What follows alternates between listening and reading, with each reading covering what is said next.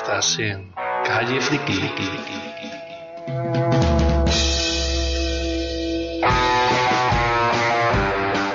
Búscanos en Twitter, en Facebook y en Instagram. Nos vemos en la calle, en Calle Friki.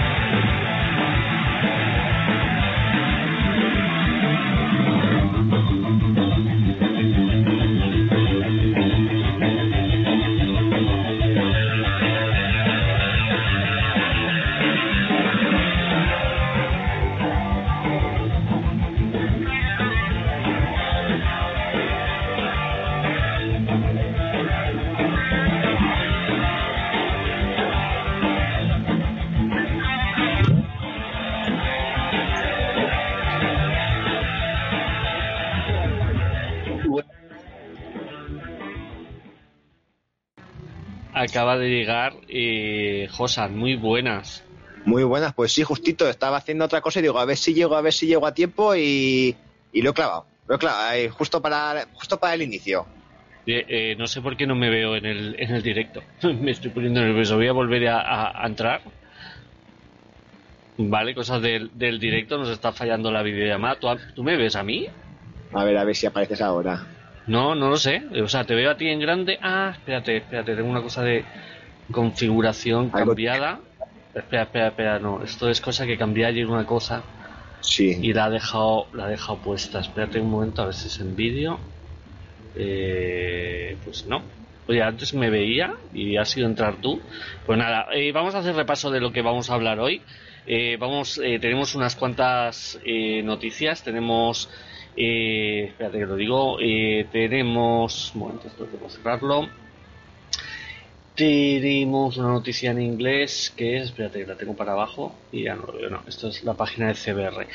Eh, sí, tenemos adelanto de eh, miércoles Adams, ¿vale? Nada, es para hablar de, que van a estrenar la serie. Eh, tenemos eh, también eh, fecha ya de, la cuarta temporada del Príncipe Dragón. Eh, tenemos eh, la película de, Community, información sobre la película de, Community. Tenemos eh, a vueltas, Neil Gaiman a vueltas con, con Sandman, que, que, nos va a explicar por qué la segunda temporada de Netflix se retrasa. vamos, yo creo que esto es hablar un poco por, por hablar. Más cosas que tenemos es una de las obras que inspiraron a J.R. Tolkien. Va a tener serie, no, va, va, se convertirá en película y en serie nada más ni, ni nada menos.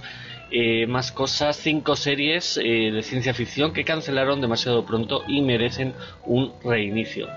Y luego tenemos que Marvel eh, tuvo que regalar a Harlan Ellison todos los cómics que quisiera por copiarle un relato. Ahora hablaremos de ello. También tenemos como, la segunda. Todos los cómics que quisiera, eso un, le di un vale, ¿no? Pues vale, vale por todos los cómics Marvel que quiera comprar. Eso es, eso es. Ahora luego lo, lo explico. Constantine 2, eh, ¿vale? Que está confirmada, esto es de hace unos, unos días, esta noticia, pero me, me interesaba.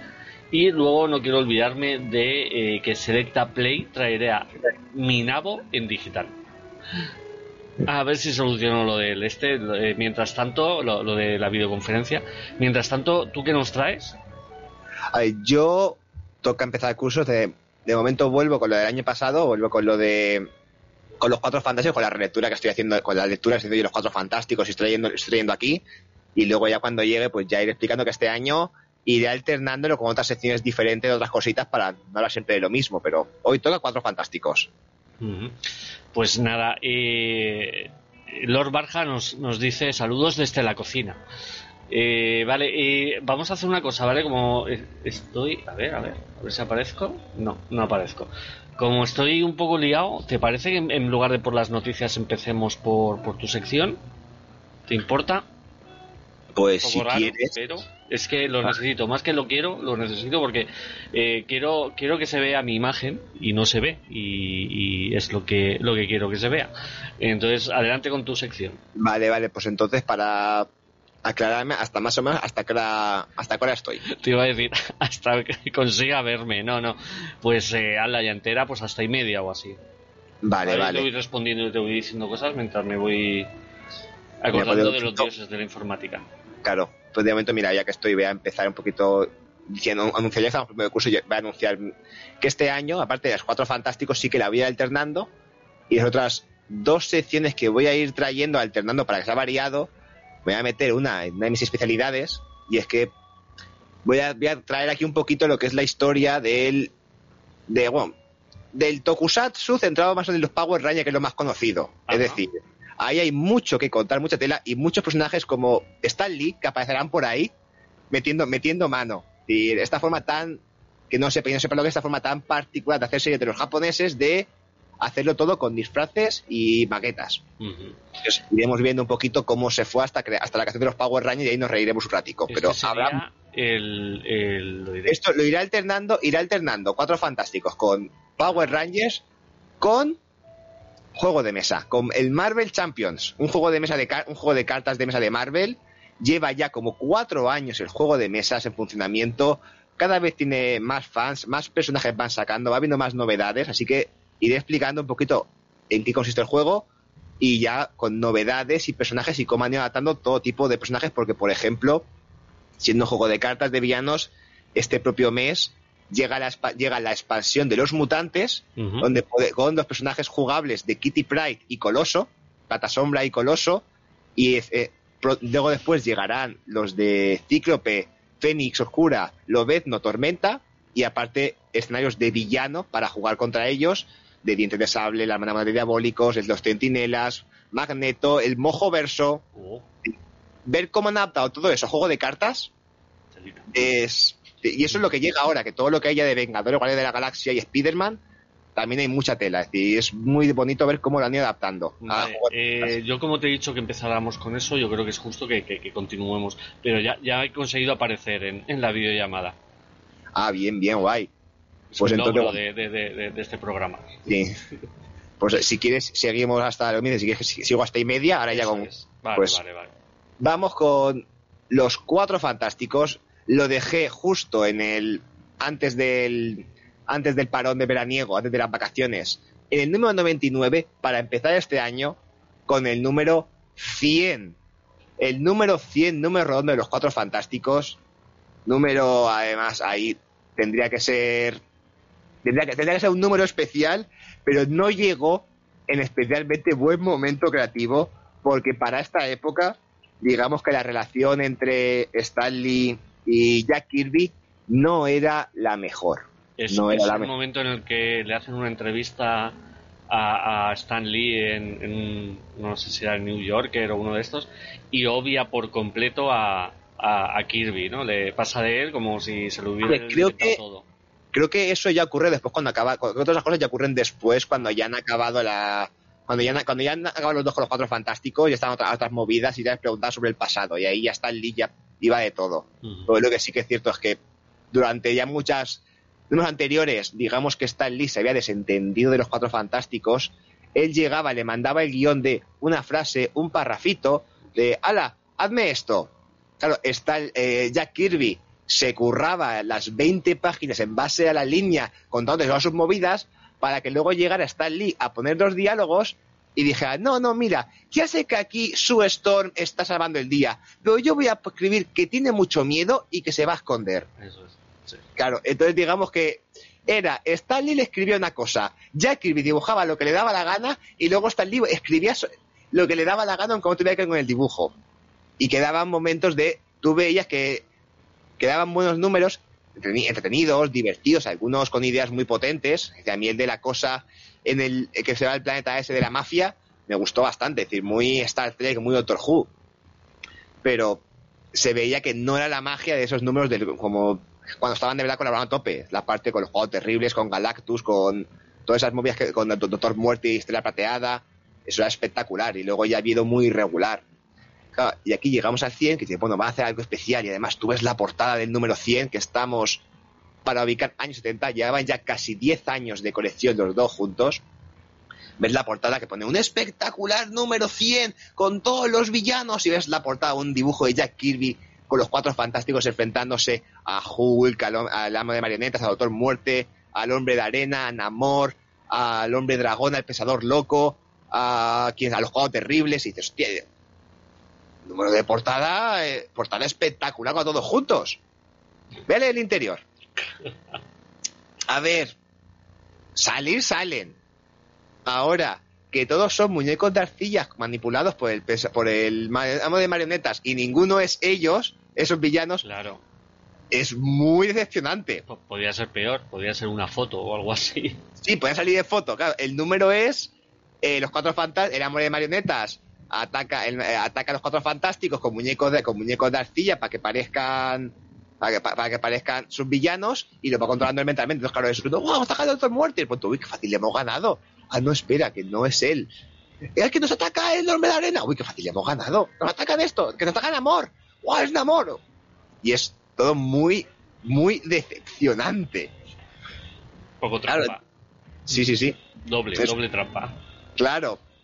Y luego ya sigue número 101, nada memorable. Es decir, Luego, número 102, final de etapa. Aquí ya. Aquí. se para. 102, estamos en el. Claro, en el, en el año. A ver que lo miro un momentito aquí rápido. Aquí, seguimos septiembre 70.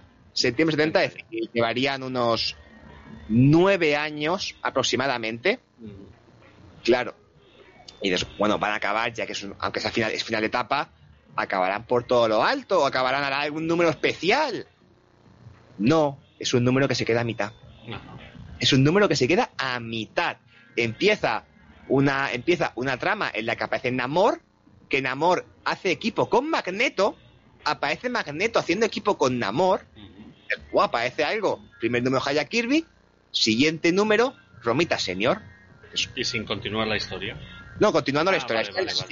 Esto es la Sierra, la Sierra Romita, la Sierra Romita señor dibuja, pero es un.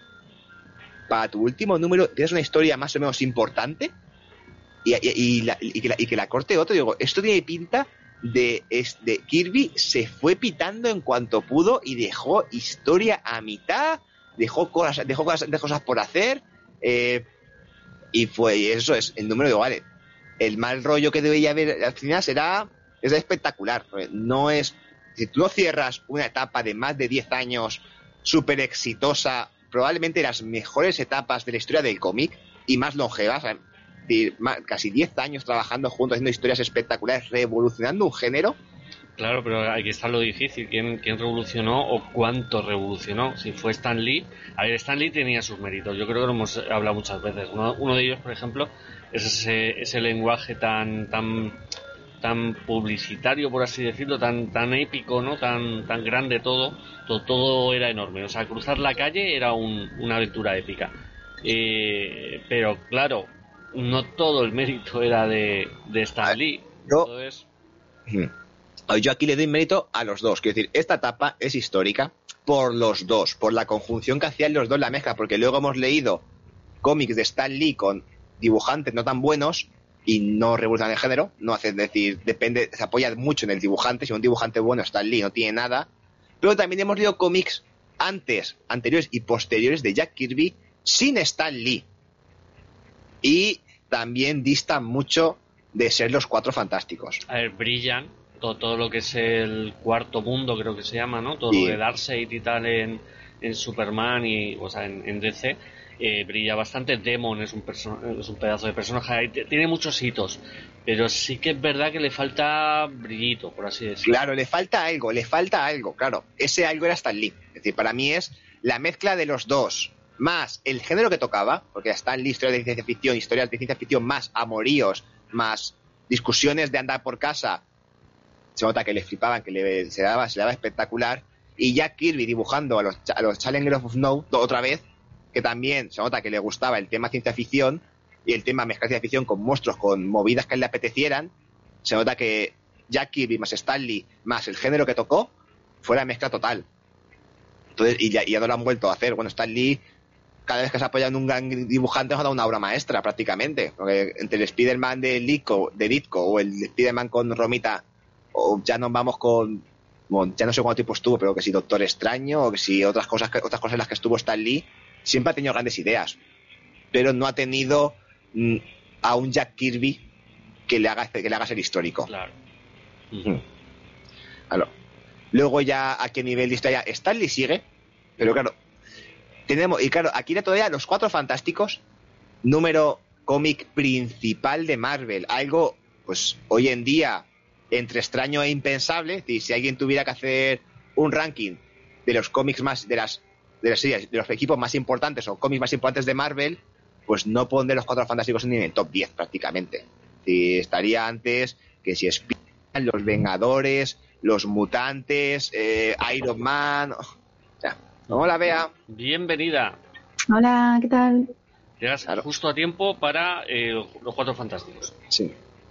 Ah, he de todas las noticias. Vaya. Eh, es que hemos tenido un problema técnico con la videoconferencia, básicamente que yo no salía. Y Oh. como me he tenido que pelear con, con esto, he dicho, bueno, empieza tú. Y claro, ya no, cuando lo he conseguido no le iba a decir, pues ahora, ahora continuamos con la noticia. Entonces hemos alterado el orden de, de los factores que no altera el producto. Ah, muy bien, acá. muy bien.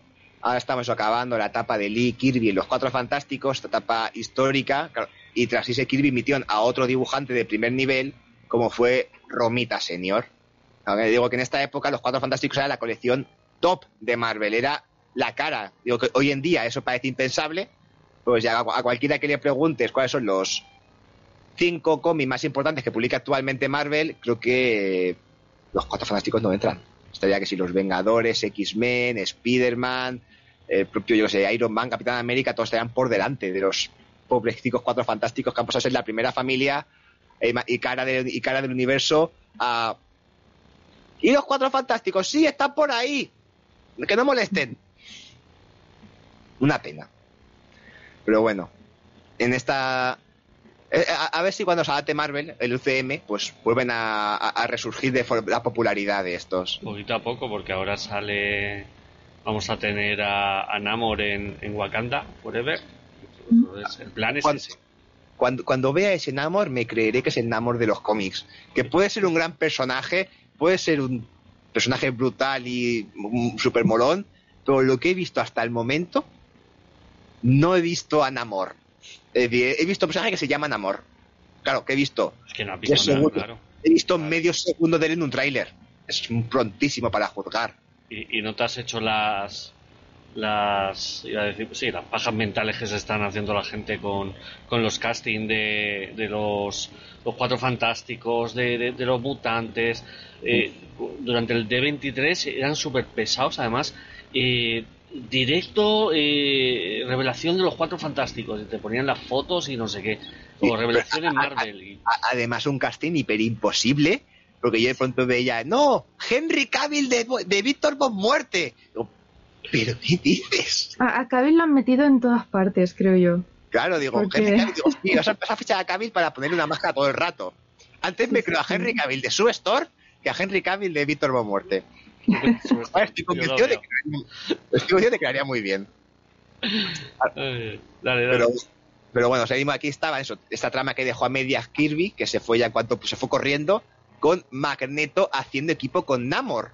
Y de pronto era Magneto y Namor contra los cuatro fantásticos. Y claro, Magneto acaba traicionando a Namor y proclamándose rey de Atlantis. Magneto sentado en el trono de Atlantis. Y además, por comienza la trama con, con la. no, me acuerdo, no me acuerdo cómo se llama, pero la pareja de Namor en ese momento capturada y su Storm capturada. Entonces tenía, estaba. Si ves, la imagen de Magneto en el trono de Atlantis y detrás atadas a su Storm y a la y al Atlante que estaba con Namor en ese momento, y es un aquí gobierno yo. ¿Cómo? Es que no lo podemos detener, porque si no va a hacer daño a las chicas. Y que se salven ellas. Vamos, que al final pelea y las resca- la- la- la- rescatan, ellas también ayudan un poquito en, la, en el combate, todo sale bien. Vamos, hemos tenido ese, team up tan peculiar de Magneto y Namor. Me, me- ¿Sabes que me acabas de resolver una duda que tenía yo desde un montón de tiempo de los cómics de, la Patrulla X? Y era eh, por qué de repente eh, Magneto tenía una isla tropical así con motivos atlantes y tal. No sé si os acordáis. Cuando en la historia que desaparece. Magic, cuando empieza la historia de Magic, eh, de Liliana, es- en ese momento están en una isla que es de Magneto. Y es todo rollo, mm, sí, estatuas mm, marinas y tal. Sí que me suena haber, haber leído algo de esa época. Pues irá por ahí entonces. Pues mira, aquí Magneto es que le, le cogió ganas, le cogió, estuvo. Dije, yo, yo, yo una vez fui rey de Atlantis, así que me ha gustado, montado. Sí, sí. Son, son estas cosas que luego llega el guionista de turno, te hace referencia y te quedas flipando de cómo que Magneto fue, gobernó Atlantis. ¿Qué me estás contando? ¿De, cuán- de cuántos sitios ha sido Magneto gobernante? Un montón. Sí, sí. Claro. Luego ya un poquito la historia sigue. Eh, Stan Lee se acuerda de, de que Cristal seguía por ahí dando vueltas. Así que, "Ah, es verdad que tenía Cristal, pues que vuelva Attilan con humanos. Ah, pues sí, que vuelve. Pues nada, eh, bien. Es decir, luego sí que es cierto que explora mucho, el- explota mucho el dibujo de Romita. Y que aquí Romita Senior, sobre todo yo, cu- cuando pienso en Romita Senior, pienso en Spider-Man.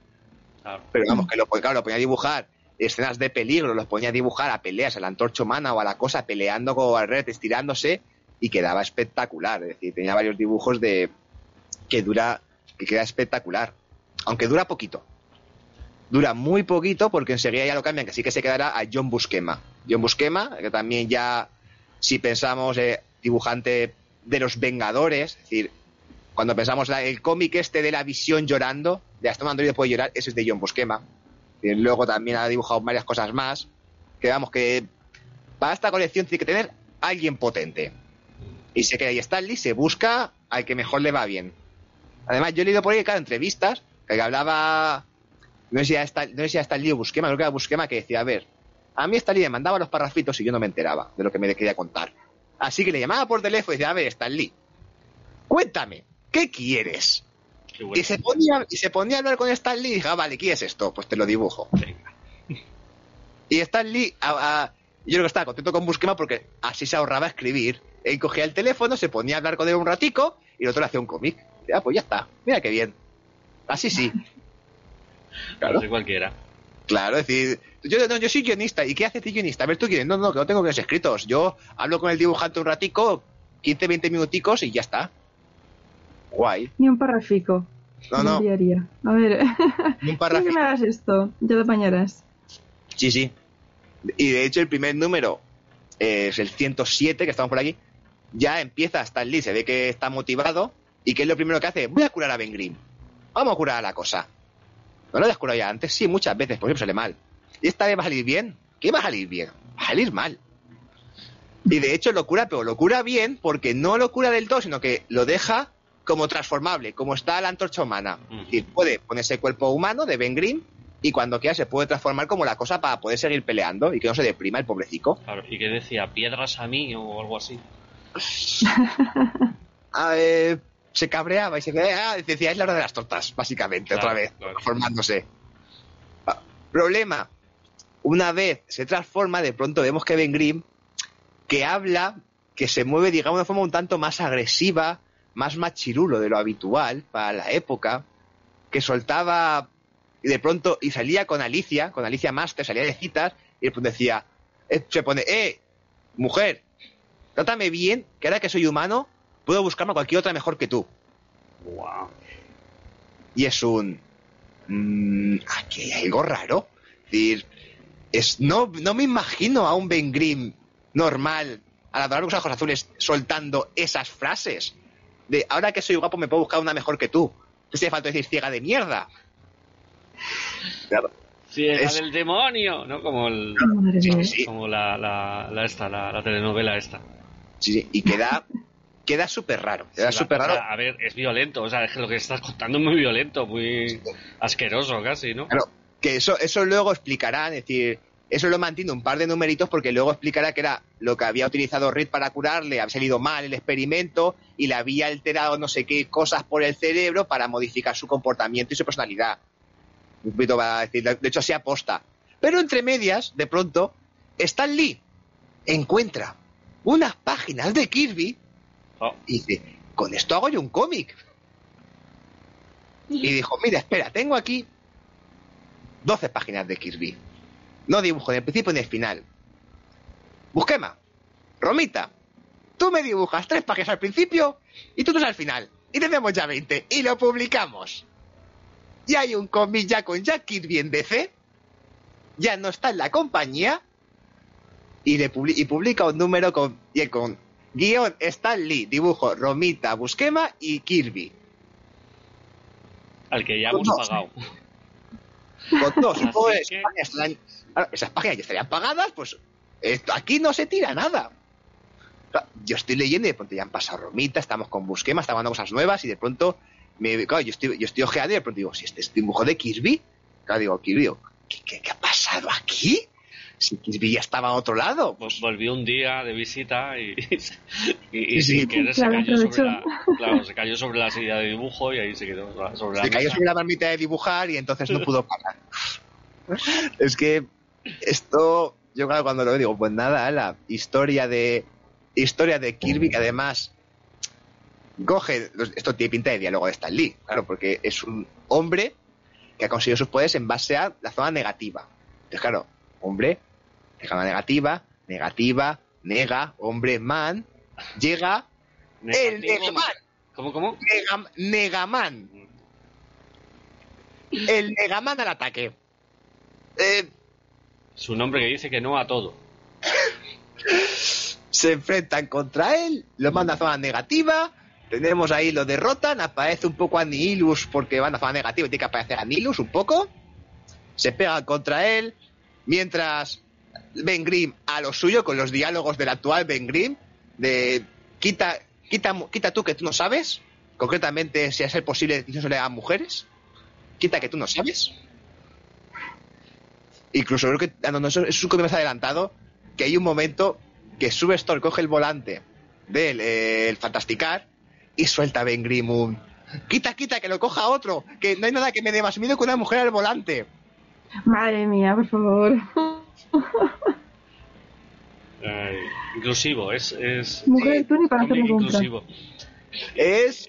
Es que es, es- es tan violento y tan, no sé, es- de- debieron de recibir cartas de ya os vale cabrones, ¿no? O sea, de, ¿pero esto Claro. qué es? ¿Tú crees? Es que eso. Te digo, es- ese tipo de diálogos no los aguantaban un número que estuvo. Estuve pues del 107 al. pues, no me acuerdo, pues hasta, hasta el 112 más o menos. Y casi medio año Claro. con un bien imbécil, con una cosa imbécil. El imbécil se, se llamaba. El imbécil. Sí, sí, sí. Eh, eh, Claro. Vale, y luego lo explicaron, ¿no? Que era por culpa de, Sí. de- pe- Pero suena un poco a troleada, ¿no? Suena un poco a quiero escribir estas frases y busco las... No sé, es que es... Stan Lee nunca ha sido muy progresista, que digamos, entonces... es- Pero, de, pero claro, cambiar la personalidad por completo de Ben Grimm. Que decir, yo creo que sí que ahí pensado algo, porque sí que es cierto que lo van tratando, lo van, los demás se dan, los demás como que se van dando cuenta de esto no es el Ben Grimm actual, siempre van dejando por ahí eh, frasecillas de pero ven, ven, pero ¿qué te pasa? Porque ven, pues de pronto ya no quiere colaborar con los demás, hay momentos que Rita está dando órdenes y él no hace caso. Entonces sí que es cierto que tiene, tiene pinta en este caso, sí que tiene pinta de trama a largo plazo. De, vamos, de voy a contar una trama a lo largo de, mientras cada capítulo va a lo suyo, sí que voy a contar una trama a lo largo de 6, 7, 8 números. De hecho, el, fina- el final de la trama es, eh, ya están todos un poquito hartos, Ben Grimm dice que abandona el grupo, dice, me marcho los cuatro fantásticos, no me merecéis, yo soy mejor que vosotros, me voy. Y de pronto pues Red dice, uy, hay que tenerlo, esta cosa por, esta cosa por la calle es un peligro, voy a llamar a alguien para que lo pueda tener. Y llama pues a alguien más tranquilo que lo puede tener. Señor Banner, ¿está libre?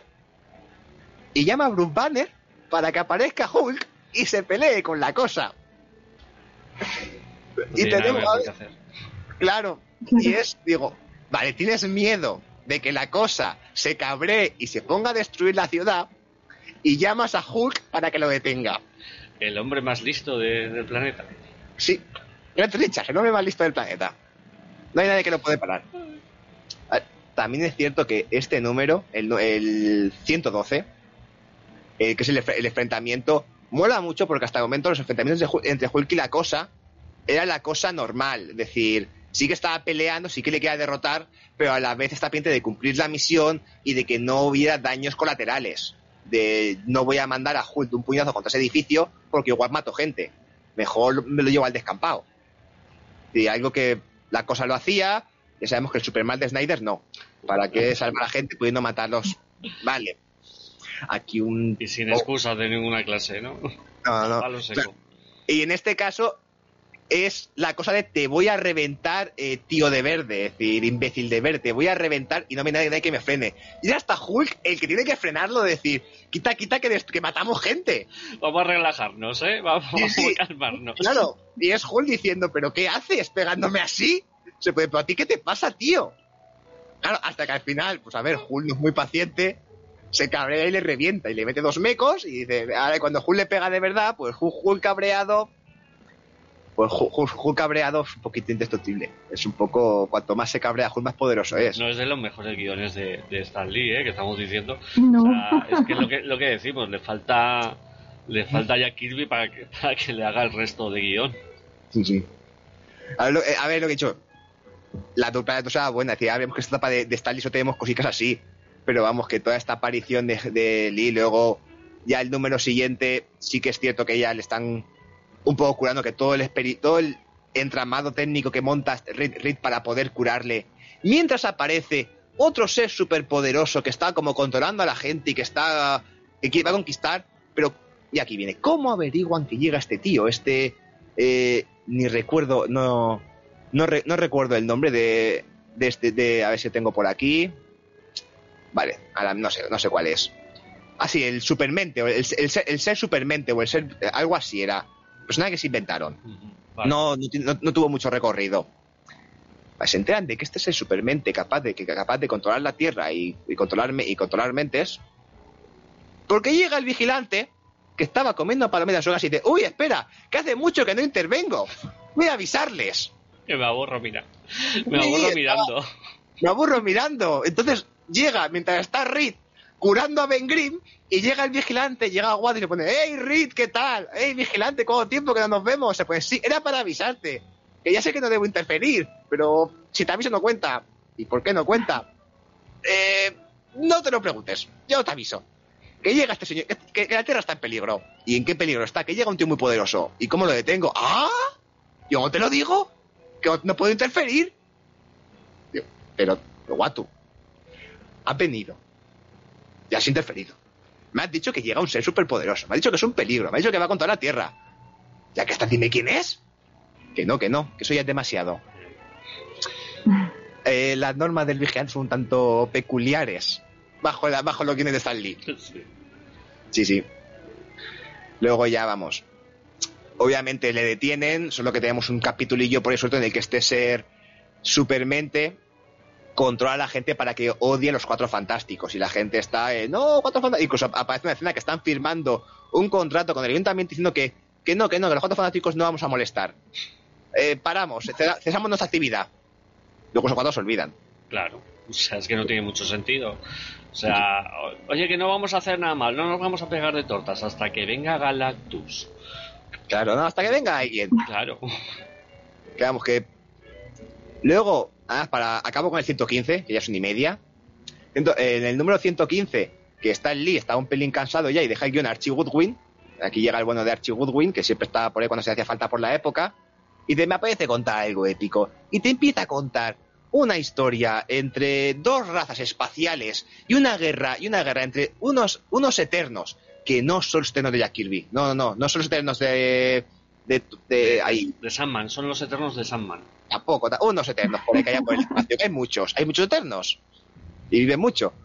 Contra un tal Gigantus que iba a conquistar su civilización. Te empieza a contar Archie Goodwin una batalla espacial hiper, hiper épica en un número. Oye, y de sobra tenemos a trama de, lo- tra- trama de los cuatro fantásticos, por ahí que le dedica una a estos. Tenemos, vamos, una frase que aquí Reed Richards nada egocéntrico el hombre, el, hombre que se que dijo, vamos a hacer un equipo superior, yo voy a ser Mr. Fantástico. Ya sabemos que el tío, el ego tiene grande. Tiene grande. Llega un momento que tienen que detener, como haciendo cosas de ciencias a un villano, o tienen que, creo que es el final de la saga del, super, del ser supermente, y suelta a Red Richards, que tengo aquí la viñeta. Se necesita un intelecto superior para desafiar al supermente. Y solo hay una persona de este grupo con esas características. ¡Yo! Así más sobra ahí se me ocupo. Ay, e- efectivamente, lo suelta así y se si va. no fuera por mí, esto. Esto sería la no. mierda. Que... Exactamente. Esto aquí es un. Eh, ¿De qué vas? Pues, es Red Richard. Si se- a ver, ¿qué puedes esperar de un hombre que se llama a sí mismo Mr. Fantástico? Claro. Claro, que aquí está el líder genio de los guiones. Es decir, voy a poner a. Claro, eso de, de- de- del número uno, dijo Mr. Fantástico, es un tío egocéntrico. Un tío que se va a creer el mejor. Y así es. Tiene, Él se cree el mejor. tiene su, su lógica.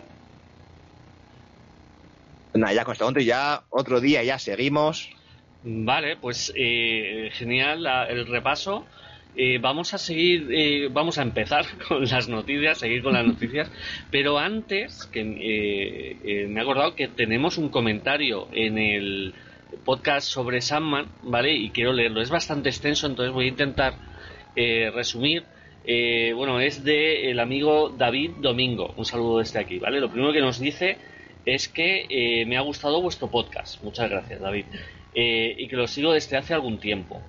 Eh, es verdad, o sea, lo digo yo porque lo dice él, que es verdad que hemos hablado poco de Sandman, David, eh, y que de lo que más hemos hablado ha sido del tema de la inclusión del colectivo LGTBIQ más. Vale, eh, y de otras razas y tal.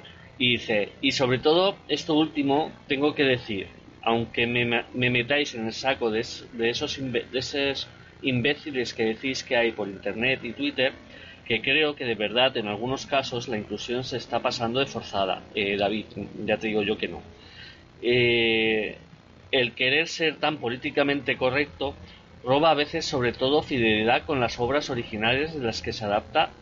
Eh, parece que puede ser el caso de este Sandman. A ver, no es el caso de este Sandman. O sea, cuando veas la serie, que dices que además no la has visto, te digo yo que no es el caso, además porque la obra original ya tenía algo de conciencia LGTBIQ y, y racial. Eh, creo que no soy precisamente dudoso. Mi pareja es negra, de África, y mi mejor amigo gay. No abiertamente porque por desgracias eh, sabe que hay personas que le tratarían de forma distinta si lo supieran. A ver, yo lo que te, com- lo que te comentaría es pregúntale a tu amigo y a tu pareja qué le parece que haya más representación en series. Y además, precisamente, yo, yo te quiero argumentar que eh, el tema de tratar de forma diferente al que es diferente, eso desaparece cuando normalizas ese, eh, esas opciones de vida y eh, esas, eh, es- esas razas y, y- esas vidas diferentes. Eh, mm, mm, creo que ya lo he leído casi todo. ¿Que hay que forzar un poco los productos audiovisuales para que se vaya normalizando? Bueno, sí, pues ya está, ya me has contestado lo que te quiero decir. Seguramente sí, pero de, a- de ahí a que una serie el 75% no sean heterosexuales, pues sinceramente me parece una pasada. Yo creo que me parece acertado. La historia sigue siendo igual, la disfrutas exactamente igual y no tiene nada que ver el- la orientación sexual o, o la raza. Eh, no refleja para nada la realidad, quizá, pero es que una ficción no tiene que reflejar la, la realidad, Eh, ni la de nuestros días ni la de hace 30 años. Y si me decís que es una serie de fantasía, pues vale, efectivamente, pero entonces que dejen a cada personaje con la raza y la orientación sexual que tenían en la obra original. A mí no me molesta que cambien lo que sea, pero de verdad, suele quedar de moderno y políticamente correcto de más. Yo creo que no existe lo, lo- lo políticamente correcto de más, eso ahí te veo un poco de, para mí, una contradicción, ¿vale? Es una, es, una idea equivocada, pero bueno, a tope. Eh, las ficciones hay que modernizarlas, ya sea de una de hace 30 años, una de, hace 90 o de hace mil, mil años. Eh, yo creo que hay que, que saber escribir o crear para el público de hoy y, y a tope. De todas formas, David, desde aquí un abrazo, de verdad, nos, nos encanta que nos escribas. Yo creo que te hemos contestado bastante bien. No sé, compañeros, si queréis añadir alguna cosa. Am, a ver, a mí sí que me gustaría hacer un pequeño inciso, y ya que has sacado el tema del comentario, que no, me acordaba ya, la verdad. Em, que tenemos que tener en cuenta que en el propio guion de la serie estuvo el autor. Entonces, el propio autor de hecho ha tardado como 20 años en hacer la serie porque hasta ahora no, no lo convencía todo lo que llegaba. De hecho, se iba a hacer una película y demás y no quiso. Entonces, cuando el propio autor es el que ha dado el visto bueno y al cast y a los cambios de guion y demás, no creo que sea pervertir su propia obra. O sea, no es lo mismo comprarle los derechos a un autor y luego transformar por completo la obra eh, que tener al propio autor ahí diciendo, vale, sí, esto lo podemos hacer así, así y así. Y luego, además de que efectivamente, eh, si el propio autor ha querido actualizar la obra, porque no es lo mismo eh, la época en la que vivimos ahora que antes, ni la misma realidad es la de todo el mundo. Porque lo que unos piensan que no es real, es que esto no es real porque yo no lo vivo, porque tal. Bueno, pues a lo mejor para otros sí que es su realidad. Entonces no, no creo que, que sea para darle tanta importancia. Claro. Totalmente de acuerdo. Osan, Eh, Yo, ya, a lo mejor primero, al principio dice pues, darle la razón en algo aunque sea de forma sí, sí, no, yo, Eh, yo creo que hemos sido sí. bastante correctos. Di- Sí, sí, claro. Es decir, que al principio dice que, se habla, que en el podcast se habla poco de la serie. No he visto la serie, escucha el podcast. Digo que ahí sí que es posible que lleve razón, porque nos, nos ha pasado muchas veces que empezamos a hablar de algo, sale algún tema paralelo, empezamos a hablar del tema, y a lo mejor queda un Sí. programa súper interesante. Pero luego sí que es cierto que la serie, de la serie del tema original se habla poco. Digo, vale, por ahí, bien. Sí, sí. Eso, claro. Y luego, respecto a lo políticamente correcto, ¿sabes? Lo voy a- yo voy a ir quizás un poco a nivel histórico, que no es que sea políticamente representación tal, sino que por desgracia estamos acostumbrados en, en televisión y en cine a que siempre estén representados los mismos. Claro. Siempre están los mismos. Y por desgracia, el público está muy acostumbrado a que siempre sean los mismos representados, siempre sea la misma política la que esté por ahí metida y la que no y la que no te choque. Entonces, cuando aparece lo otro, te choca. Pero no porque sea inclusión forzada, sino porque lo hemos visto pocas veces y no estamos acostumbrados todavía. Y eso en realidad no es malo, eso es bueno. Es decir, ya nos acostumbraremos poco a poco. Claro. Era un reparto, es decir, yo me acuerdo la que salió, la que se lió parda cuando salió el reparto de Spider-Man Homecoming, la primera de Spider-Man, porque el instituto eh, había gente negra, gente árabe, gente de todo, y decía un, reparto súper coral que está de fondo y dice, no, es que en los cómics de Stan Lee y Jack Kirby no era así. Sí, quizás la gente del instituto, una clase de, una clase de, una clase de educación superior de los años 70 con Stan Lee y Steve Ditko por ahí, no es la misma que una clase de un instituto de Queens en pleno 2020. Igual, A ver, igual ha cambiado la se gente. Vamos a hacer una película en un instituto del Bronx, pero que sean todos blancos. Claro, es. Eh, porque bueno. eso- estoy convencido al 100% de que en los años 60 o 70 se hizo algo así. Una película en el Bronx protagonizada todo por hombres blancos. Pero estoy convencidísimo de que seguro que existe por ahí. Sí. aunque- Claro, Seguro. es a lo que están acostumbrados, la gente no le choca eso. Ahora están empezando a meter la representación del mundo actual. Incluso, y a la gente eso le choca. Eso habrá que, pues tendrán que aguantarse y tendrán que acostumbrarse porque es, es- es el mundo que hay ahora. Y al principio nos parecerá forzado, pero ya nos acostumbraremos. Es que ha llegado el momento de que el otro día vi un tuit de que estaban precisamente esto de inclusión forzada y todo, y ponía como ejemplo de película, de película apolítica Top Gun. Lo sé, lo Top sé. Gun. Sí, lo he visto. Te lo he visto todo el mundo y es un... eh, ¿Cómo tienes que tener la cabeza para que para ti Top Gun No hay política. no sea una película política? Pero si yo he escuchado a gente decir que Bioshock no es un juego político. Y yo, ¿cómo que no? no sé si habéis jugado, pero es la base del juego, la política. Ah, o sea, sí, sí. pues vamos a ver.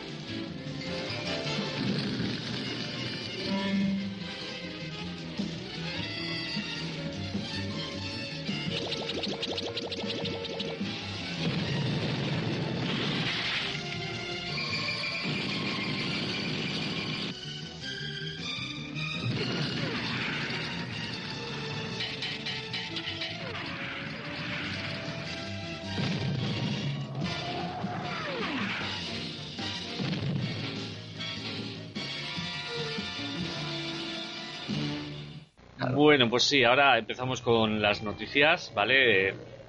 Más o menos en el mismo orden que, que he ido leyendo antes. Tenemos eh, promo de eh, miércoles, ¿vale? Wednesday, eh, la serie de, la próxima serie de, de, Netflix, eh, adaptando a, a, a la familia Adams, centrándose en, en la hija. Esto lo dirige o lo produce, lo dirige Tim Burton. Y eh, bueno, tenemos como una foto eh, en el que está eh, todo el grupo de la universidad, la, la universidad Academia Nevermore se llama, y está eh, miércoles en el, eh, en el centro de, con un cartel que pone eh, decapitaciones gratis. en lugar de, de, de- de agra- de abrazos gratis y cosas así, pues ella tiene el cartel de, de decapitaciones. Lo que quiero buscar es cuándo se estrena esta, esta serie, que sé que es en octubre, eh, pero ahora no encuentro la, la fecha, mira, la tenía que haber eh, encontrado antes, pero bueno, en octubre tendremos esta, esta serie eh, en Netflix. A mí me suena el 7, pero bueno, a lo mejor me, me equivoco, la confundo con, con Hellraiser, que creo que sí que es el 7 cuando la estrenan en Hulu.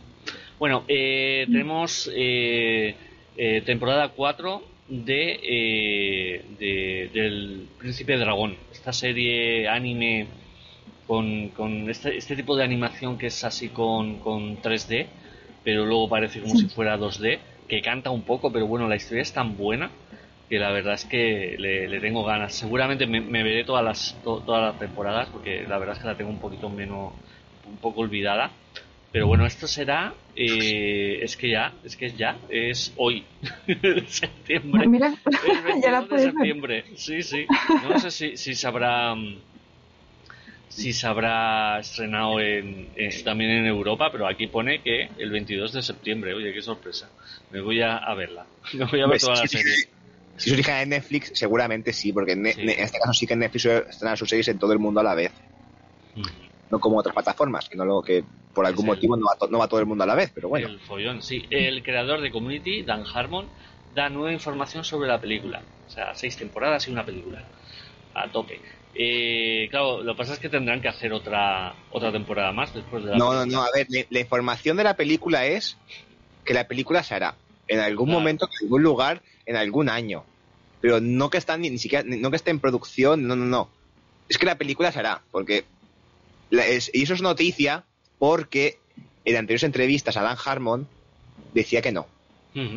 Decía que no iba a hacer la película, que estaba muy liado, que volvía a reunir, que si, la, si le volvía a reunir a todos iba a ser imposible, que estaba cada uno con sus cosas, que estaba que no tenía, no tenía energías para hacer la película ahora, y dando largas. Y de pronto en esa entrevista dijo que sí. Dijo, sí, sí, la película va a ocurrir en algún momento. Claro, hemos pasado no al sí. Una entrevista en la, la en The War y lo que dice Dan Harmon es hay una historia, quién sabe si acabaremos ciñéndonos a ella, pero era algo que teníamos que recopilar para sacarla y cotejar y, y cortejar a varios lugares.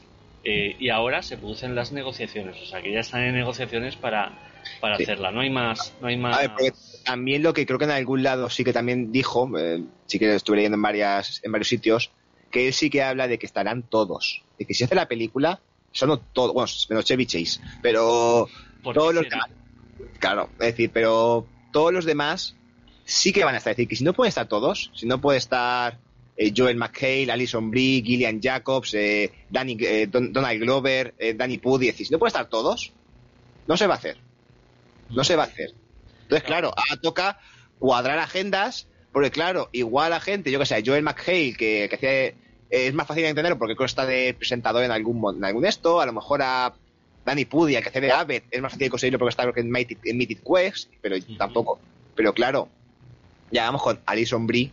no- Está en negociaciones, acabo de leerlo que, que está, Eh, que está en Sí, pero es no con la no es el mismo. Eh, ella va a ser más complicada encontrarla.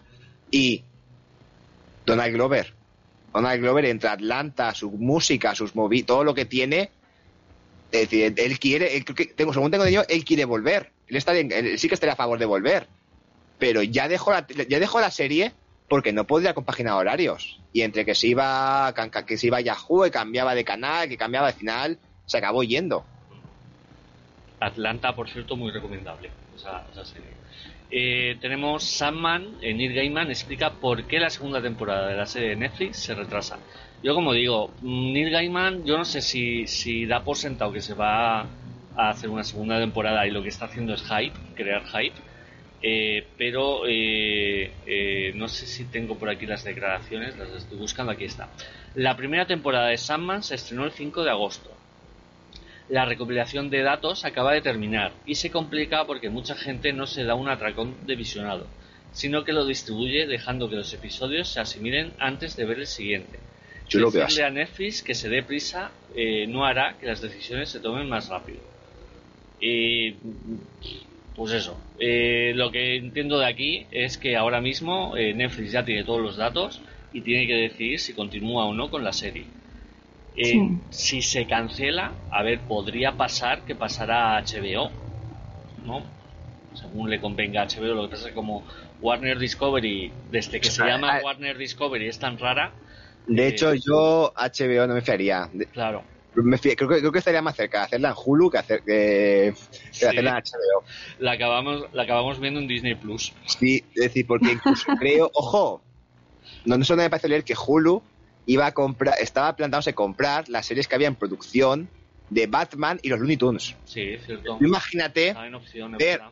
la serie nueva de Batman, creo que es la de JJ Abrams y Matt Reeves de animación que estaban preparando, o la serie nueva de los Looney Tunes en Disney y es un HBO ¿Qué de? Warner. Tienes tu propia plataforma. ¿Por qué tienes a los Looney Tunes y a Batman en Disney? Es que la, la movida de, de- de Warner es tan rara y tan. El tan plan a 10 extraña. años. El plan a 10 años, que están ahí. Bueno, de todas formas, lo de Sandman y Netflix, es que tampoco, a ver, Netflix para, para las noticias siempre siempre es muy raro, es un mundo. Él, pas- él tiene en cuenta los visionados, tiene en cuenta el ruido en redes sociales, tiene en cuenta el tipo de gasto número uno, pero hay según qué cosas que le cuesta muchísimo renovar. Es que de Sandman solamente por estar todo el follón que se dio en las primeras semanas en redes sociales, todo el tiempo que estuvo como número de serie más vista, ya era para que la hubiera renovado ya automáticamente. Entonces, claro, que haya pasado un mes, dos meses y no la haya renovado, es que ya es muy raro. Ya yo creo que Netflix o le, o le costó muy caro y no le salió, o no le- no le salió cuenta o algo pasa, o están negociando para a, a la baja, porque si no, Sí. no, me, no, no- me cuadra. Y, y Gaiman que esté ahí pidiendo a la gente que le había el tirón en modo maratón, porque si la ves uno a uno, Netflix no, la- no- no no lo contabiliza, lo, se lo contabiliza como visionado, pero a la hora de renovar dijo que se- él miraba cuánta gente se ha, cuánto se ha- se ha visto de maratón, que Claro. puntuaba más. Habéis visto así en maratón en, una- en un fin de semana que ir viéndotela poco a poco, que eso no lo tenían en cuenta. Yo lo que voy a hacer mañana, eh, antes de irme de casa, que tengo una- unos recados que hacer, es dejar Netflix puesto con, con toda la serie de, de Sandman. Lo, Sí, eso es lo que que no pare y. Si, queréis- si queréis que renoven San- eh, Sandman, le dais, cuando os levantéis por la, cuando os levantéis por la mañana, enchufáis Netflix, play al primer capítulo de Sandman y os vais a hacer vuestras cosas. Hasta que se produzcan los 10, 12. eh, ¿Cuántos eran? 11, creo. 11 creo con el último que sacaron, que era los 11 capítulo del. Y a- así todos los Eso días. es todos los días, a todas horas. O sea, conforme se termina, empiezas otra vez a verla. Claro, claro. Ahí. Pues, eh, bueno, y en esta serie, por cierto, tenemos la nueva versión de, de Constantine, que sería Lady Joanna Constantine. Y no Pero, tenemos ¿Se a- Cos- Constantine o Constantine? Constantine, digo yo. Pero Yo es que siempre he dicho Constantine, pero en la serie dicen Constantine. Es que claro, también me Pero pareció no sé que, le- que en la- vi, alguna, vi alguna viñeta que salía en, lo- en el cómic el propio Constantine corrigiendo a un tío para decir que no era Tin, que era Time. O sea, no me, no me- Entonces claro, yo digo, yo siempre he dicho John Constantine, pero si el propio Constantine de la vida también dice que es Constantine, Pues lo, lo próximo que tenemos es, a ver, Constantine 2, confirmada, eh, Keanu Reeves. se bueno, a eso se llama Constantine, que, de, co- de que, el personaje tiene poco. Vale, vale. De esto no se quejan, ¿eh? El Constantine. Ya. eh, confirmada, ¿vale? De Constantine Ross, eh, 2, eh, Keanu Reeves regresa 17 años después para dar vida al legendario personaje de DC. Poca información hay más, ¿vale? Esto eh, está en manos, creo que el, el guionista sí que estaba confirmado que es el guionista de... Creo que es el mismo que antes, el de Fran Sí. Francis Lawrence, que hizo la primera de Keanu Reeves. Eh, a ver, tenemos al director Francis Lawrence, que es el de Soy Leyenda. Tenemos a Kiva Goldsman, que es el, el guionista original, creo. Y luego hay otro más que estoy leyendo aquí, Matt Reeves. No, es un Rips. Ah, no, Keanu Rips, claro. Qué tontos. ¿Y ese cómo se llamaba? ¿Qué, Sí, sí, ¿qué, Keanu qué Reeves? Reeves? ¿Qué- qué Reeves es este? Ah, pues Keanu, que es el protagonista. Bueno, eso, pues sería Francis Lawrence, ¿vale? De Soy Leyenda, eh, como director, y Akiva Goldsman como, como guioni- guionista. También me suena que estaba JJ Abrams por aquí, pero bueno, eso no. A lo no mejor claro. productor- si la produce Bad Robot, a lo mejor estaba el de productor. Claro. Y a ver, yo lo que quiero ver en esta película es un encuentro entre Lady Joanna Constantine y John Constantine. Y luego tienen que salir eh, el Lucifer de, de la serie de televisión, el Lucifer de, de Tilda Swinton y el Lucifer de, de, de Brian, de Tarso. Sí, sí. Toda- todos ahí juntos. Eso sí que sería bueno de ver. Y, y Yo- Maziken, la Maziken de, de, de Sandman se tiene que cargar a la Maziken de Lucifer, por favor. Bueno. Siempre que super de, de- de Lucifer es muy maja. ¿No has visto cómo juega con la Peque? majísima, sí. Otra cosa es que el personaje tenga que ser majísimo, pero ya no. Eh, yo, yo me pregunto, ¿qué pasará en la mente del ejecutivo de Warner que cancela Batgirl cuando ya está hecha, pero da luz verde a Constantine 2? Es- Ya. Que por cierto, Tilda Swinton era hacía de ángel, ¿no? Porque el demonio era otro actor que ahora no recuerdo el nombre. ¿A Tilda Swinton no era, no era Lucifer? No, creo recordar que no. Es ahora cuando digo que no he visto aún la película de Constantine o Constantine o... ¿No la has visto? No, no la he es una visto. película. Dentro del género fantástico, esto no está mal película. Ahora, si buscas ver a Constantine, Claro, no lo vas a ver. es lo que me tira a mí. Pero la película en sí, no está mal. Aunque yo Ah, y, y me falta, he dicho, he dicho eh, Lady Joanna Constantine, el Constantine de, de tal, y me ha faltado el de el de televisión, el Constantine de televisión. el otro Hombre, Matrix, el que, el que más me gusta a mí. el que más se todos- parece todos físicamente. juntos. El El- multiverso de Constantine, eh, se tiene que Sí. llamar la, la locura del multiverso de, de- Aunque igual iba a decir, la gente no se queja, y yo digo, la gente siempre se ha quejado de que el Constantine de Kingdom Reeves no se parece nada a Constantine, pero digo Sí. que hoy en día ruido, la gente estaba encantadísima, es decir, tanto ruido con los castings, con la inclusión forzada, y ahora le metes a una. ¿Keanu es, es americano? eh, Es que es- Sí, sí, coméntalo. tenía, tenía mezcla, pero ahora no lo recuerdo. Pero no sé si tenía... Puede ser, o Creo sea, de, era- de Hawái. Es que tenía mezcla de Hawái, pero creo que también tenía mezcla de Japón. Mía, No me acuerdo y, bien. estado a punto de decir canadiense también. Es, Eso creo que ya no. nacido, y, y Keanu, el amigo Keanu, nacido en Beirut, en Líbano, Vale, empezamos bien. que también, también tiene de por ahí. Sí, pero es que luego no se crió allí. Se crió en... Mm. eh, creo que se crió en... Actualmente, actualmente, es decir, nacido en el Líbano, vive en Los Ángeles, nacionalidad canadiense. eh, vamos a ver qué más encuentro. ¿Y lo de Hawái lo, lo he soñado o, o no? No, en Hawái, creo, es que creo que se crió allí. Mm. Y sí que tenía una abuela que era hawaiana. Por sea, eso te digo, que es que un. ADN. A ver, bonito, aquí, aquí. bonito, ¿eh? Ojo, eh, su madre es inglesa, su padre un estadounidense de Hawái, de ascendencia china, hawaiana, inglesa, irlandesa y portuguesa. Eso era, digo, yo sé que tenía algo también Y, su, asiático. y su abuela Es que- es china y hawaiana. Americano. El ADN. Es americano. El ADN de, de, de Keanu No, nos dice JR Sabate y español de corazón. Algo tiene que tener también español, seguro. Ay. Pero vamos, que Hola, buenas noches, muy buenas. ta- ta- también, tiene, también tiene cosas inglesas, así que vale. Y, es decir, pero vamos, que físicamente es el Constantine toda la vida. La gente, vamos, no sé, igualito que el Constantine de, de las viñetas. Claro, claro, claro. Inglés de pura cepa. Sí. Eh, pues ya nos quedan las curiosidades, vale, no, y antes, antes de, de- de- de empezar con las curiosidades, Selecta Play traerá Ninabo en digital. Vale, Eh, a ver, si habéis estado por Twitter últimamente, el chiste este no, no, no tiene más explicación, o sea, todos sabéis lo de Minabo. Me pueden escuchar en Calle Friki, no me acuerdo cuándo, en el que al de Devil's Game a explicar el funcionamiento, de, el funcionamiento de Minabo. Bueno, el mío no, el, el suyo, digo, el juego Minabo. Sí, correcto. Eh, de hecho, es uno de los, de los podcasts que más se ha escuchado, ¿eh? No sé si, a ver, re- re- eh, compartí otra vez el, el podcast por, por- precisamente por la noticia, yo no sé si tuvo que ver, pero 170 escuchas, vamos, en esta casa es una fiesta. Pues eh, enhorabuena para Devilish Games, esperemos que, o sea, a ver, lo va a distribuir, ¿vale? Esto es una distribución ya hecha para, consolas y tal. Eh, se está hablando de, de un- una posible edición en físico de Minabo. Eh, entonces, como decimos, oye, enhorabuena y, ojalá haya Minabo en todas las casas. Yo, para que yo sepa yo voy a contar lo que recuerdo del juego, que así me explica un momento, va de un nabo chiquitín, que lo coges, lo coges cuando es pequeñito y el nabo va creciendo y se haciendo más grande, más grande, más grande, y tienes que cri- cri- criarlo y educarlo para que sea un buen nabo y tenga familia y, se encuentre otro, otro nabo y tengan navitos, Justo, es como una simulación de, de vida, eh, pero con pero nabos. es nabos.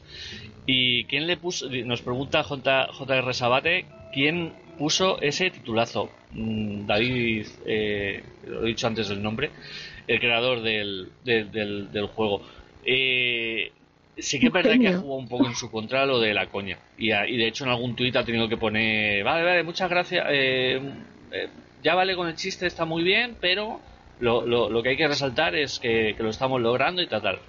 Eh, como digo, muchísimas felicidades a Devilish Games y a tope con Minabo. Eh, ya está, curiosidades que tenemos, que he traído unas cuantas, ¿vale? Eh, una de las obras que inspiraron a J.R.R. Tolkien para escribir El Señor de los Anillos se convertirá en película y serie. Eh, nada, eh, esto es El Cantar de los Nibelungos, también conocido como El Anillo de los Nibelungos, yo lo conozco así. Es una, esto Mm. es una serie, tiene pinta de ser una serie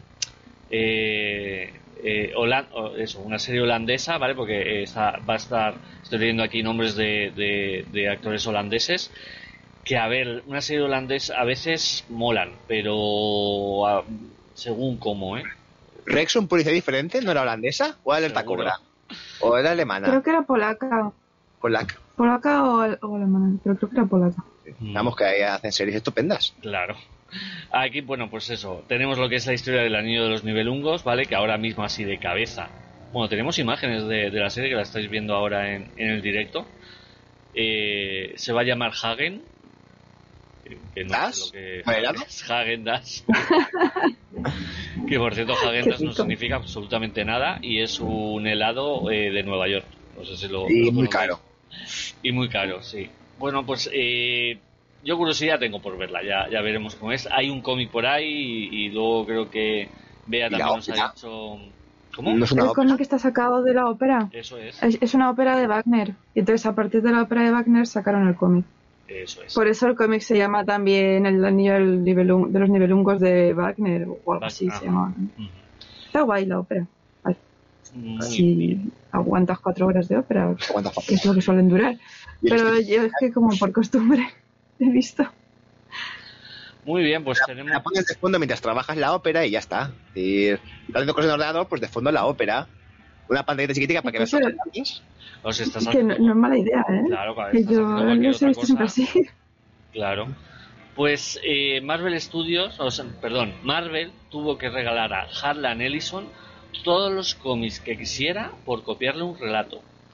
Vale, esto se eh, acabó, a ver, la historia de Harlan Ellison con, con- los relatos que escribió para eh, la zona desconocida, eh, porque Harlan Ellison al final fue un, autor muy muy influyente, tan influyente que le copiaban las, las ideas. Entonces, él tenía una historia que se llamaba, eh, he dicho Telezón, me he equivocado, eh, The Outer Limits, más allá del límite sería la, la serie.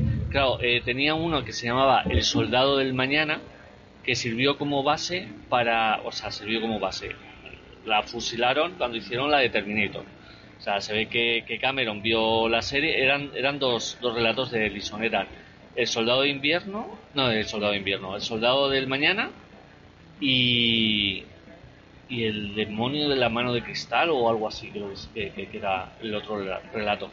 Y la del soldado era una historia que, con un viaje en el tiempo, era un soldado que viajaba en el tiempo para intentar evitar que, el mundo se destruyera y tal cual.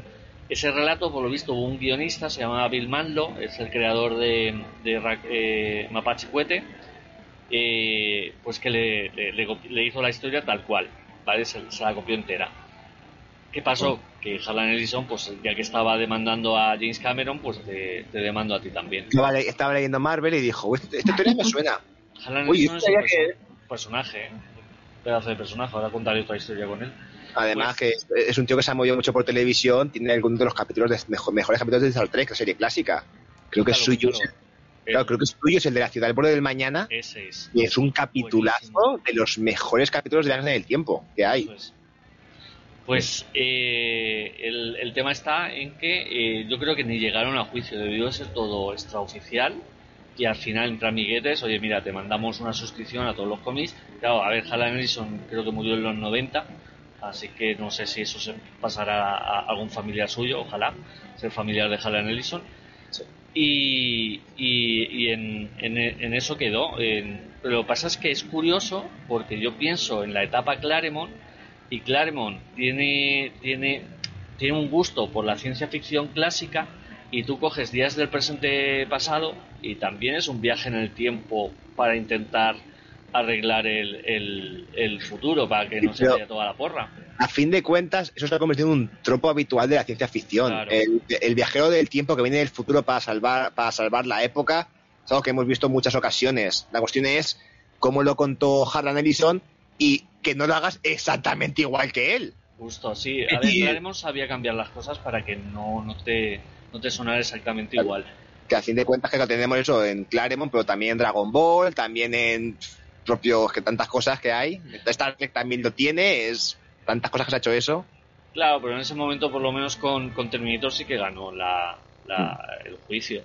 Eh, luego, lo, lo que quería también contar, eh, claro, luego Claremont crea el personaje de Nimrod, que es básicamente como el soldado de Mercurio, el, el- no me acuerdo qué número era, el, el malo de Terminator 2, antes de, de- de- de que se hiciera Terminator 2.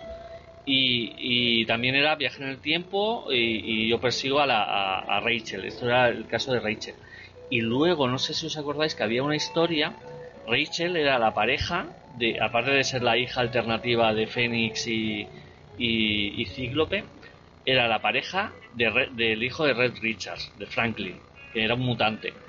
Vale, pues hay una historia en la que Franklin Richards viaja al pasado. Ah, y, pero, pero esa es ma- lo, es, lo, lo- logra hacer que no sea igual que la historia de, de Harlan Ellison.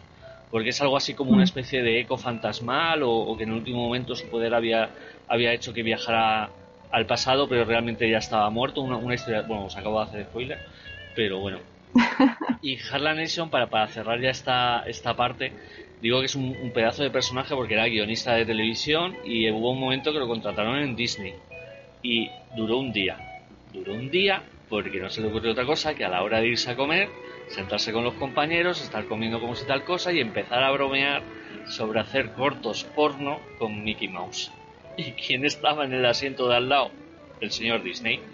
Conforme llegó, eh, eso es como cuentan la historia, que no se sabe a ciencia cierta si era así, pero dicen que estaba Disney ahí, lo escuchó y eso, y como eh, conforme Harlan Ellison subió otra vez a su, a su despachito, a, a su oficinita, tenía la carta de despido, no vuelva. Pues nada, eh, creo que ya hemos contado todo. Eh, voy a dejar para grabación eh, futuros proyectos, ¿vale? Eh, aún así, comentar por encima que estamos preparando entrevistas. Eh, tenemos cosas con, con gente del mundillo, gente del mundillo de, mm, del doblaje, ¿vale? Que están ahí, las vamos preparando poquito a poco. Más entrevistas con autores. Y no quiero que se me olvide, eh, el miércoles eh, 28 tenemos una mesa redonda, la emitiremos por aquí por, por, por Twitch, salidas profesionales del cómic. Esto será el miércoles 28 a las 6. Pues nada, muchísimas gracias por, por estar ahí, los que habéis estado en el chat, Ivanovich, un saludo, JR Sabate, un saludo. Eh, muchas gracias a, vosotros, compañeros, por haber venido. Muchas gracias, Josan. Un placer. Ya, ya estamos de vuelta. Hasta la semana que viene. Muchas gracias. Un placer. Y Estoy nada. siempre muy a gustito aquí. Ya sabéis, nos vemos en la calle, en Calle Friki. Hasta luego nunca pierdas la moral. No te irrites, nunca pierdas el control. Si la vida te ha jodido, no te quejes, da un silbido y silbando lo podrás solucionar. Porque always look on the bright side of life. Busca el lado de vivir. probad, probad. Si tu vida es una mierda, quizá es que no te acuerdas de amar, cantar, bailar y sonreír. Si estás hundido en la miseria, usa un truco de comedia. Solo hay que juntar los labios y soplar.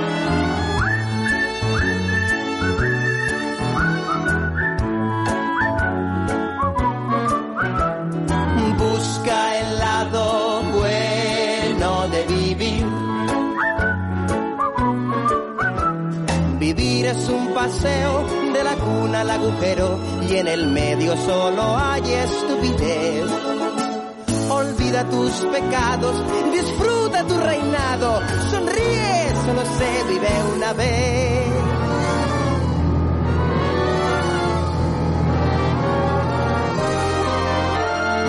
Busca el lado bueno de morir. Ser lo mismo que dormir. La vida es una farsa y nosotros los comparsas es nacer, sufrir, morir sin excepción. No, la vida es puro teatro, disfrutemos todo el rato. Recordando que al final caerá el telón. Cuando todo va mal, empieza a silbar.